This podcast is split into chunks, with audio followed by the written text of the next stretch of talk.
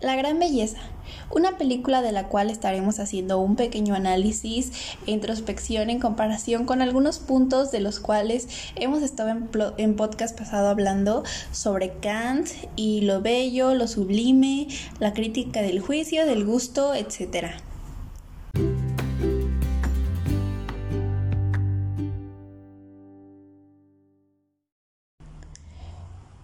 Hola a todos los que me escuchan en este nuevo podcast. Yo soy Laura Nisbarescano y hoy estaremos hablando sobre esta película que se llama La Gran Belleza.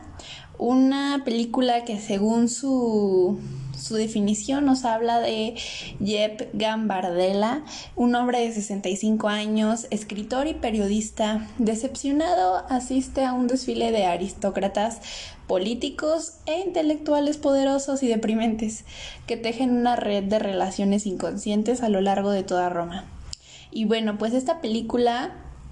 eh, se fue, fue estrenada el 21 de mayo del 2013 en Italia. El director es Paolo Sorrentino, Sorrentino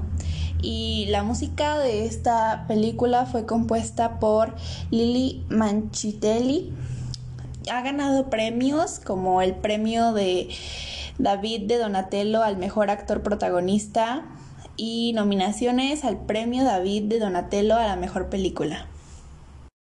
Igual y vemos al actor Tony Servilio como el principal ah, personaje de esta película, que sería Jeff Gambardella. Y pues ahora sí pasamos a hacer el análisis de esta gran película que te da bastante para pensar e incluso en mi caso tuve que verla ah, varias veces en pequeñas partes porque necesitaba regresarme para poder comprender del todo ciertas escenas y hacer un mejor análisis para poder entender bien qué, estaba pasando. Y bueno, pues esta eh, película de género drama y comedia que dura aproximadamente entre 2 horas y 30 minutos. Eh, quisiera empezar a hablar con el cartel de esta película que para empezar está bastante bonito y llama la atención, dan ganas de ver la película, me da esta sensación de película vieja como estos carteles de película de Tarantino, con letras amarillas de la grande belleza, claro que está en italiano el nombre, pero pues traducido la grande belleza y está nuestro personaje principal sentado y atrás de él una escultura enorme de mm, pues recostada y está bastante interesante porque conforme va avanzando la película te vas dando cuenta de, de todo esto. Empezando con la película, ahora sí, pues empieza con una música muy angelical en donde están mostrando un edificio bellísimo de Italia y de repente, ¡pum!, cortan por completo esta armonía súper bonita de, de, la música y de las mujeres cantando para caer de golpe a una fiesta increíble. Y es que la verdad, la, la, fiesta pues parece estar al 100% con toda la actitud en donde hay mujeres, hombres, alcohol, todos están bailando y pues la verdad una muy buena fiesta que la verdad me pareció muy gracioso y bastante random, se podría decir la canción de Mueve la colita en medio de una fiesta tan tan nice. Pero pues fue divertido, fue divertida esa escena. En esta escena, casi al final de la fiesta, es cuando por fin nos presentan al personaje principal, que sería Jeb Gambardella, un escritor que solo ha escrito una novela que fue bastante famosa, pero pues desde que la escribió no ha vuelto a escribir nada más. Y esta es una gran interrogante del por qué a lo largo de la película. He de decir que hay muy buenos colores en cuanto a composición en la película. De verdad, la gama de, ah, de color está muy bien elegida, muy mm, bien repartida en las escenas, sobre todo porque dan esta sensación de color justo cuando tiene que llegar, por ejemplo, los tonos azules, los tonos cálidos, lo, me agradan bastante las escenas que tienen mucha luz, pero con tonos como cafés, eh, marrones, arena, etcétera. Incluso llega a provocar una sensación bastante relajante y agradable al momento de, de en una escena la, el, cuando el techo, él voltea al techo y este parece agua en movimiento y parece el mar. Y eso se ve muy bonito porque el mar eh, de, en el techo se empieza a reflejar en sus ojos, que se vuelven como un azul bastante oscuro, pero se van cerrando y se pasa a otra escena. Y esta transición eh, se vuelve muy, muy interesante y bien lograda porque las transiciones son un tema también del que quiero hablar, pero lo trataremos un poco más adelante. Cambiando más adelante en la película vemos a Jeb eh, yendo a ver una como escena de performance, ah, de teatro, algo así, eh, que está siendo hecha, realizada en la calle en como un pequeño lugar con pasto y detrás nos vemos detrás unos arcos enormes que aquí yo encuentro un poco de, de la sublimidad que nos habla Kant en donde la actriz se veía muy pequeñita y en comparación con esas enormes arcos que hacían un encuadre muy, muy interesante y muy agradable de ver. Y hablando de esta chica, me da muchísima risa la forma de hablar y la manera en que se expresa por lo que dice de su actuación y de que ella se representa por vibraciones y que al final ni siquiera sabe decir que, son estas vibraciones para ella y me, provoca mucha risa también el hecho de que diga que por ser artista no tiene que, explicar el qué hace o el por qué lo hace. ojalá, ojalá si fuera amiga, pero eh, no, no creo, no creo que eso funcione del todo.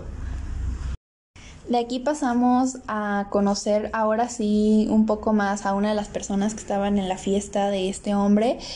que es su editora y tiene un gran sentido del humor, una lo que parece una gran amiga para él, alguien al que le tiene confianza, una compañera con quien puede hablar, incluso eh, en esta escena se ponen a, a comer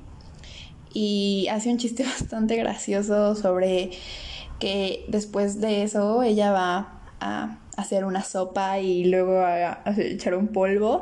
y que las dos cosas son iguales porque pues las dos cosas son calientes. Y eso me pareció muy chistoso, realmente ella, ella me agradó muchísimo. Creo que es de mis personajes favoritos de la película. Entonces pasan una serie de eventos en donde este hombre se da cuenta de, híjole, ¿no? Tengo 65 años y no puedo estar perdiendo mi tiempo en cosas que, que no quiero hacer porque yo me dio como, me sentí identificada en, de cierta manera en esta escena porque yo tengo 19 años y el próximo año ya cumpliré 20, no falta mucho. Y ya entro en esta crisis de, oh por Dios, tengo casi 20 años, ¿qué voy a hacer? Segundo escalón de mi vida. Y solo tengo 20 años, no, mm, no me puedo ni imaginar, pero aún así me sentí como ah, identificada con que este hombre por fin se da cuenta de, ya, ya, ya tengo esta edad, y ya no puedo estar perdiendo mi tiempo en cosas innecesarias, cosas que no quiero hacer, cosas que no me gustan. Y es algo que mucha gente debería de, tomar en cuenta, no solo a sus 65 años, sino eh, durante toda su vida. ahora sí pasamos al tema de las tradiciones que me agradaban bastante. Eh, me gustó mucho cuando este Jeb entra como a una especie de capilla, no estoy segura, pero hay una mujer buscando a su hija y él está en el primer piso y la transición se pasa al segundo piso debajo de, de este eh, de manera muy suave y muy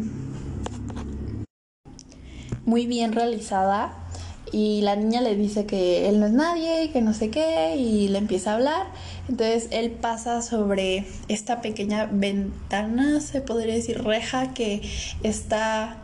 debajo de él y sobre la niña y así vemos incluso cómo va bajando de pisos y de pisos hasta que vemos a la niña ahí parada. Y esto me, me gustó muchísimo, me gustaba mucho la manera en que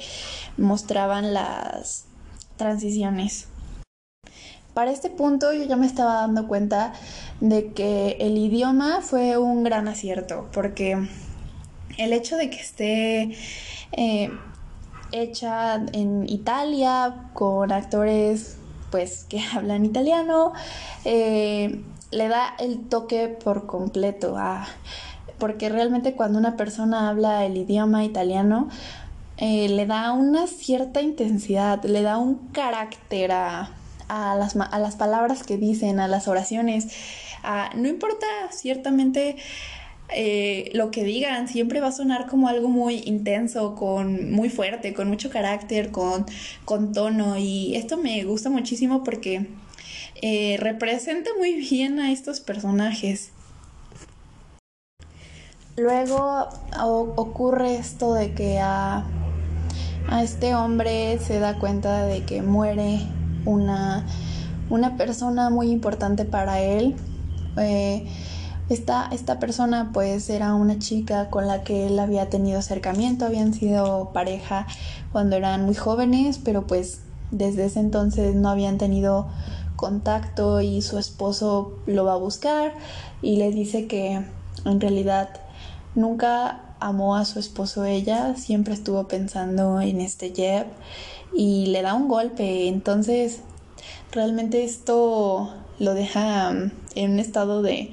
de shock, en donde se pone a procesar mucho esta pérdida, esta ausencia de esta persona que de por sí ya no estaba presente, pero ahora que ha muerto se, siente muchísimo más esta ausencia y lo hace entrar en un pensamiento muy profundo de qué, qué está haciendo con su vida. Gracias a esto surge el hecho de que le, en que dice, pues quiero escribir y tras este suceso, pues ahora se vuelve menos sensible y un poco más directo. E incluso con sus propios amigos está esta señora súper molesta, a mi parecer, que se da de dotes de egocentrismo cañón y que se pone a hablar entre todos sus amigos que yo hago esto, yo hago lo otro, porque yo soy esto, yo soy lo otro y bla, bla, bla, bla. Entonces, este Jeff dice, pues la verdad, tú no eres más que nosotros, mi ciela, o sea, y de todo de lo que tú alardeas, pues no tienes nada que, que presumir porque pues no, no, no hay motivo y le dice sus verdades y la, la baja de, de este trono que tiene ella en su cabeza y es bastante fuerte, pero me agradó, me agradó la actitud del personaje al decir las verdades y no tener como este, esta frase de pelos entre la boca porque todos, todos en esa reunión de amigos querían decirlo, pero y todos lo pensaban, pero solo él se atrevió a decirlo y este fue algo que me agradó muchísimo por parte del personaje y que me hizo como agarrarle un poco más de interés y cariño a, a la vida de, él. Ahora sí pasemos a una cosa que creo que fue lo que más, ah, de las cosas que más me encantaron de la película, que fue la manera tan bella en que puedes ver al mundo en una simple caminata. O sea, él se pone a caminar por las bellísimas calles y se encuentra con cada mirada que da una perspectiva de este mundo tan, tan diferente, a una situación tan distinta una de la otra, pero wow, o sea, de verdad fue algo que me gustó muchísimo. Por ejemplo, cuando va caminando y ve a una chica lo que dentro de una como limusina y esta chica pues cuenta por completo una historia porque mm, vas completamente destruida y sentada en esa limusina y no sabes lo que va a pasar. Y luego vemos la, al hombre que igual y estoy mal, si lo estoy, por favor, corríjanme. es un hombre árabe comiendo en un restaurante y lo ves por la ventana de la calle y este hombre está comiendo, pero en cambio su esposa solo está a un lado sentada sin comer, simplemente callada y con todo completamente cubierto excepto por sus ojos. Y se ve bellísima esa escena, me encanta como el hombre está vestido de blanco, la mujer de negro y esta cuestión de poder y la manera en que sus ojos de la chica se ven preciosos a través de, de todo lo cubierto de su cuerpo que pues es lo único que se le permite mostrar. Ah, de aquí pasamos al hecho de que va a ver como eh, a su amigo que no veía hace 30 años. Y esto es muy interesante porque se comienza a preocupar por sus amistades, por sus recuerdos de, de antes, por traer las cosas que antes hacía, las que antes se preocupaba, etcétera, etcétera. Y él mismo le dice que hace muchísimo tiempo no lo ve, pero que le ayudó muchísimo cuando él acababa de llegar. Y le presenta a su hija, que es Ramona. Que, híjole, llama, o sea, este personaje se, se ganó mi corazón, porque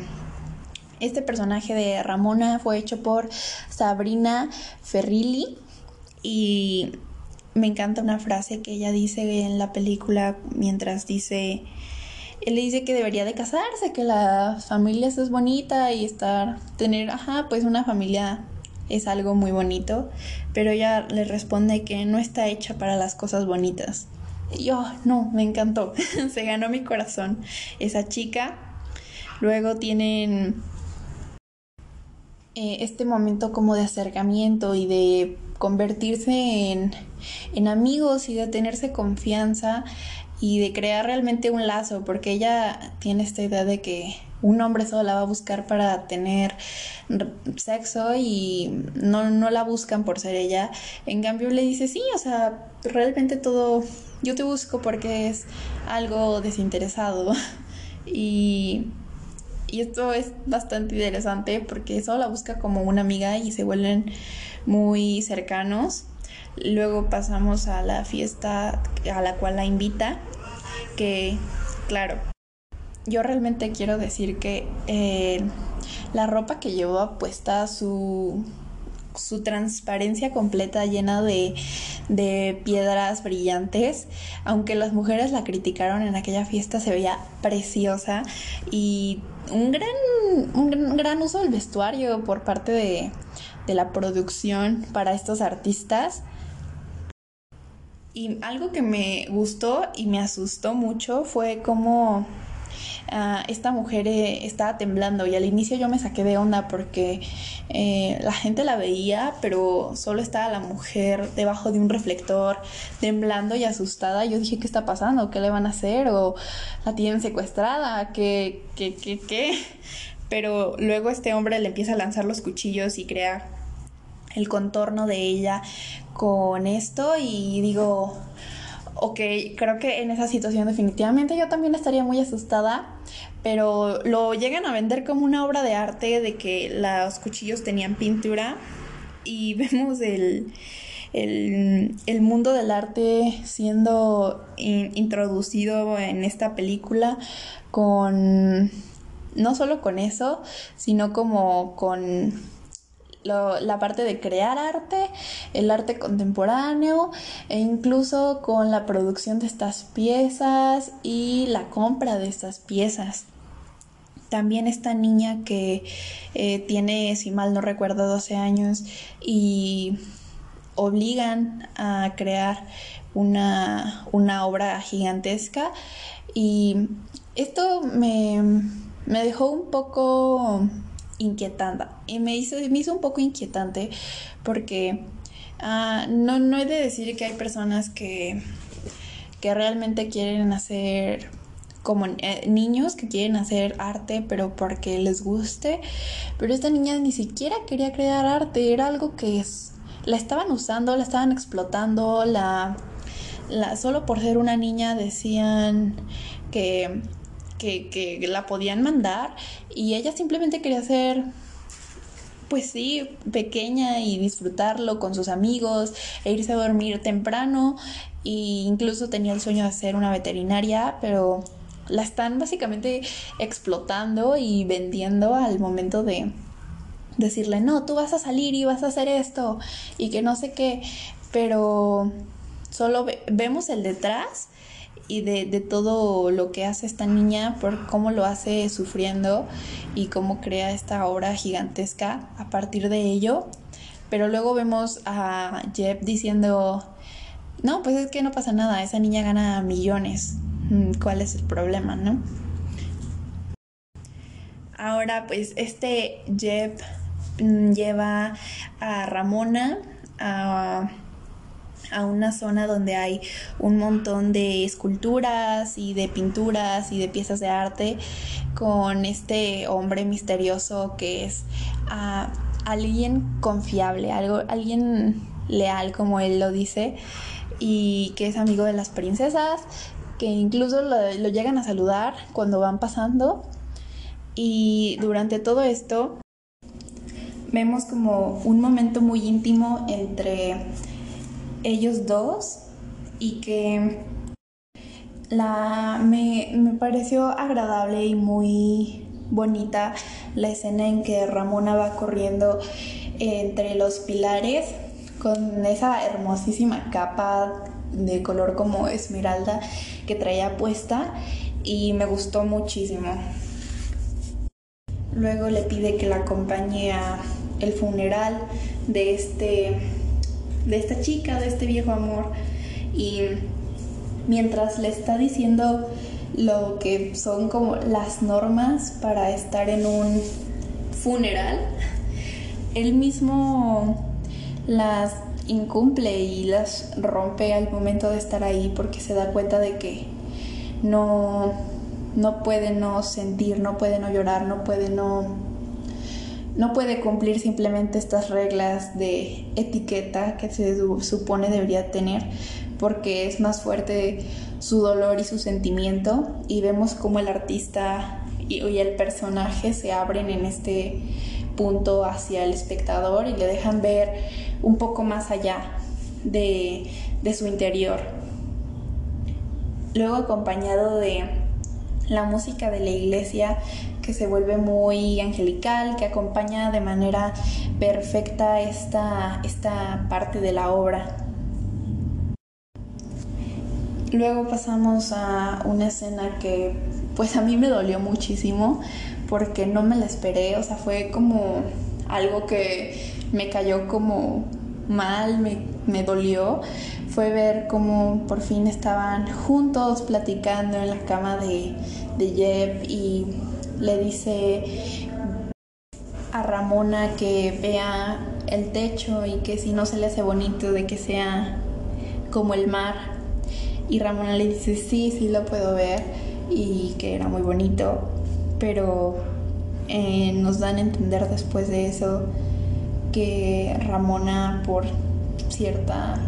de cierta manera, no, no entendí del todo el por qué, pero muere nos llega a comentar Ramón antes de morir que ella gastaba todo su dinero en, en curarse, aunque no nos dice específicamente curarse de qué. Y lo más choqueante de esto es que el techo en realidad mm, era blanco y no, no tenía ningún, ni siquiera era de tono azul ni nada por el estilo. Y aquí es que este hombre deja volar por completo su imaginación y la remonta a sus recuerdos, ya que ahí fue donde pudo estar por última vez con, con esta persona, con, con este primer amor. A partir de ahí se empiezan a desprender escenas bastante tristes, por ejemplo, la escena en donde vemos a Jeff viendo el espectáculo y se encuentra con una jirafa y creo que todos nos sacaríamos de, de onda, de contextos y vemos a una jirafa enorme parada frente a nosotros y el mago le dice, no, pues es que la voy a desaparecer y le dice, pues si puedes desaparecer esta jirafa, por favor desapareceme a mí. Pero le dice el, el mago, pues solo es un truco, ¿crees que a mis setenta y tantos años estaría yo aquí si pudiera desaparecer? Y se me hizo muy deprimente el hecho de que él quisiera desaparecer. Y justo después de eso le llega otro golpe de, de realidad, un balde de agua fría cuando su amigo, uno de sus grandes amigos, le dice que se irá, se irá de, de Roma y que ya no piensa volver nunca, que se irá con su familia y con, pues sí, va a, a, irse para siempre, pero que no, merece, no creía que nadie mereciera que se despidiera, ni siquiera decirles nada, solo se iba a ir, pero que él sí, porque él siempre lo ayudó. Y después de esto solo se va y empiezo a notar como cómo empiezan a hacer una serie de eventos desafortunados en donde las personas con las que ya pasa el tiempo se van, se empieza a sentir este, esta sensación de ausencia, de, de que las cosas, las personas se empiezan a ir, empiezan a desaparecer, empiezan a morir y te vas quedando cada vez más solo. Lo cual acompañó eh, la escena de la como galería, ah, obra de fotos de este hombre que son fotos desde que es un niño pequeño hasta que el hombre que es ahora que se le ven unos 30 aproximadamente. Y son todas las fotos de cómo ha crecido hasta volverse el hombre que soy. Y duele, duele ver cómo pasa el tiempo, cómo vas envejeciendo y dejas de ser pues de, de ser un niño y cómo dejan de pasar miles de cosas, cómo la gente desaparece y aunque llegan nuevas cosas, Ah, se anhela el, recuerdo y el regreso. También vemos esta sensación de, de, que no todo lo que vemos es lo que es. Por ejemplo, su vecino era el fugitivo más buscado de, de la nación, creo. Y lo que nosotros damos por hecho, lo que es normal, lo que no queremos ver, a veces es algo mucho peor y híjole, de verdad que a este ya le están cayendo una tras otra. Y ahora sí pasamos a mi escena favorita, que es a partir de este momento en que eh, hablamos de la de Sor María, que, que, que va a ser una santa y que estas escenas de las madres, de las monjas, eh, que están con sus trajes blancos con negro y no se les ve el rostro. Se me parecen unas escenas tan preciosas, tan bien compuestas, el color, la composición, todo está hermosísimo en esas partes porque todo es como muy simple con este tema sacro, pero aún así dan mucha intención. Y desde ahí es que esta Sor María se vuelve mi personaje ahora sí favorito de toda la, la, película. Se robó para mí mi corazón, el espectáculo y todo. Porque, bueno, están en una comida y para empezar, el que es como el padre no deja de hablar de comida y de cómo preparar comida y a todos ya los tiene hartos. Y pasamos ahora sí a la escena de Sor María, en donde le habla con Jeff y ven a estos pájaros en la azotea. Eh, bueno, estas aves, no estoy segura de cuál era el nombre, pero a estas aves en la azotea y le dice que ella sabe el nombre de todas estas aves y, que, le pregunta que si sabe qué, qué es lo más importante y él le dice que no, no sabe y que y le pregunta que por qué nunca ha escrito un nuevo libro desde entonces, desde su primer libro y le menciona que lo más importante siempre son las raíces. Entonces, ¿dónde está la gran belleza en esta película? Pues yo lo veo en, en el inicio, en las raíces, en donde de dónde surges, del qué te inspira, qué te mueve, quién eres y qué te hizo ser esto que, que eres justo ahora. Entonces yo veo, yo creo que ahí está el significado y la gran belleza de la cual nos habla la película y el protagonista nos, nos transporta esta, no importa qué edad tengas, creo que te transporta al, al hecho de, de ser una persona en sus 65 y de empezar a darte cuenta de, de lo que hiciste antes, de cómo cada cosa que haces va construyendo tu presente y en algún punto dejas de, de, de ver el, camino, de perder de vista el camino, pero te da, la vida siempre te va a estar dando golpes y te va a estar dando mm, golpes de realidad, se podría decir, para que siempre, pues para que siempre te seas consciente de dónde vienes y a dónde vas. Y pues creo que fue mi análisis sobre la película. Espero les haya gustado. Yo soy Laurenis Mariscano y nos vemos en un nuevo podcast. Eh, hasta la próxima. Nos vemos.